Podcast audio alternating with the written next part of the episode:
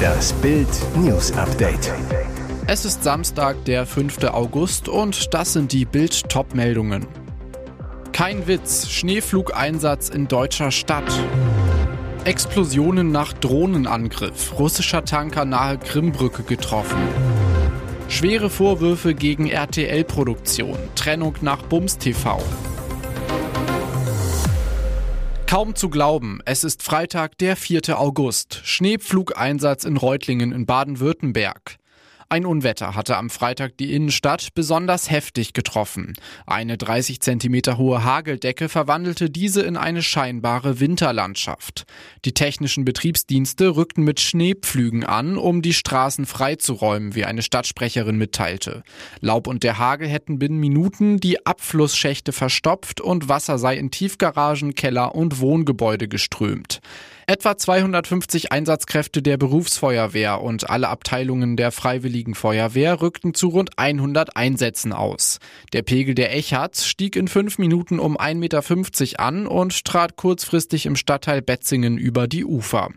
Wärmegewitter mit Hagel sind im Sommer nicht ungewöhnlich. Vereinfacht erklärt hängt das mit der heißen Luft zusammen, die aufsteigt und in großen Höhen auf kältere Luft trifft. Dabei entstehen Eiskristalle. Wechselnde Auf- und Abwinde schleudern die Eiskristalle herauf und herunter, dabei nehmen sie immer mehr Wasser auf und werden größer. Erst wenn sie zu schwer sind oder sich der Aufwind abschwächt, fallen sie als Hagel vom Himmel. Der Reutlinger Blitzwinter mitten im August war aber wohl nur von kurzer Dauer. Heute gibt es laut deutschem Wetterdienst einen Vorgeschmack auf kommende schöne Tage. Es bleibe größtenteils trocken, auch die Sonne zeige sich teilweise. Bei einem Drohnenangriff unweit der Krimbrücke ist Samstagnacht ein russischer Tanker beschädigt worden. Medien berichteten, es seien mehrere Explosionen zu hören gewesen. Die Brücke sei gesperrt und abgedunkelt worden. Der Maschinenraum des Tankers habe Schaden genommen, die Besatzung des Schiffes befinde sich aber in Sicherheit, berichtete die staatliche russische Nachrichtenagentur TASS unter Berufung auf das Koordinierungszentrum für die Seenotrettung in Novorossiysk. Medienberichten zufolge soll es sich bei dem Angriff um eine ukrainische Drohnenattacke gehandelt haben. Die Angaben ließen sich nicht unabhängig überprüfen.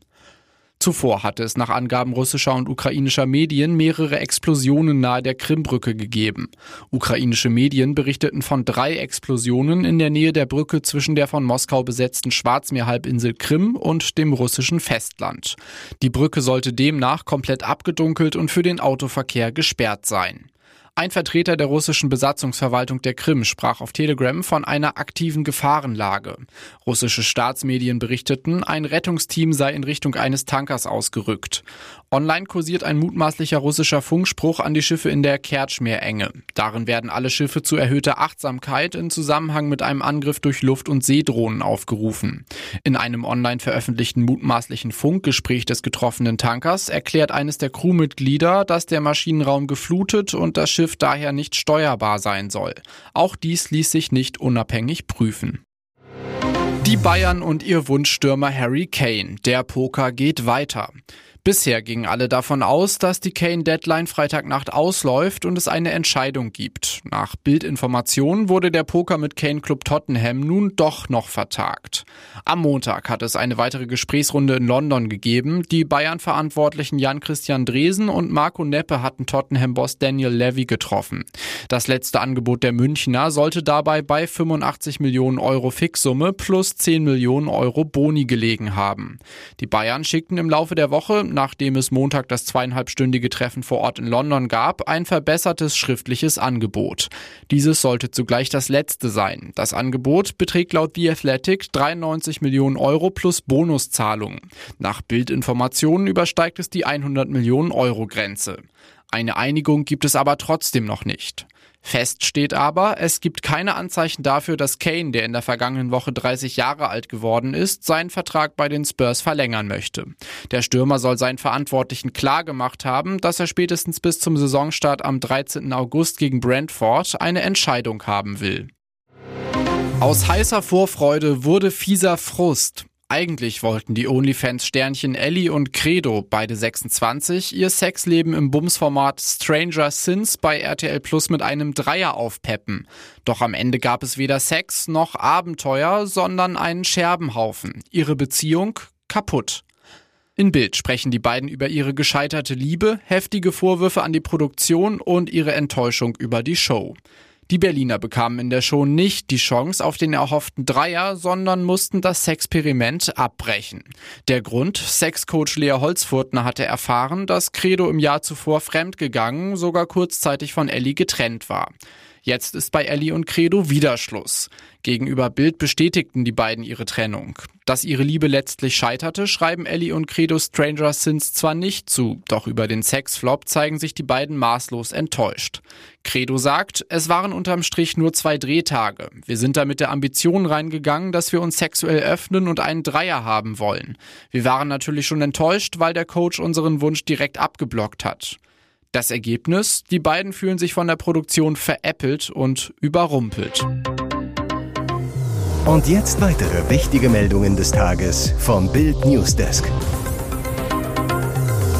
Erneute Hammerstrafe für Putin-Kritiker Alexei Nawalny. Ein Moskauer Gericht verurteilte ihn am Freitag nach Angaben von Unterstützern Nawalnys wegen verschiedener Vorwürfe zu 19 weiteren Jahren Haft. Das ist seine dritte und längste Haftstrafe. Dem 47-Jährigen war in dem Prozess vorgeworfen worden, eine extremistische Organisation gegründet und finanziert zu haben. Außerdem soll er zu extremistischen Aktivitäten aufgerufen und Nazi-Ideologie wiederbelebt haben.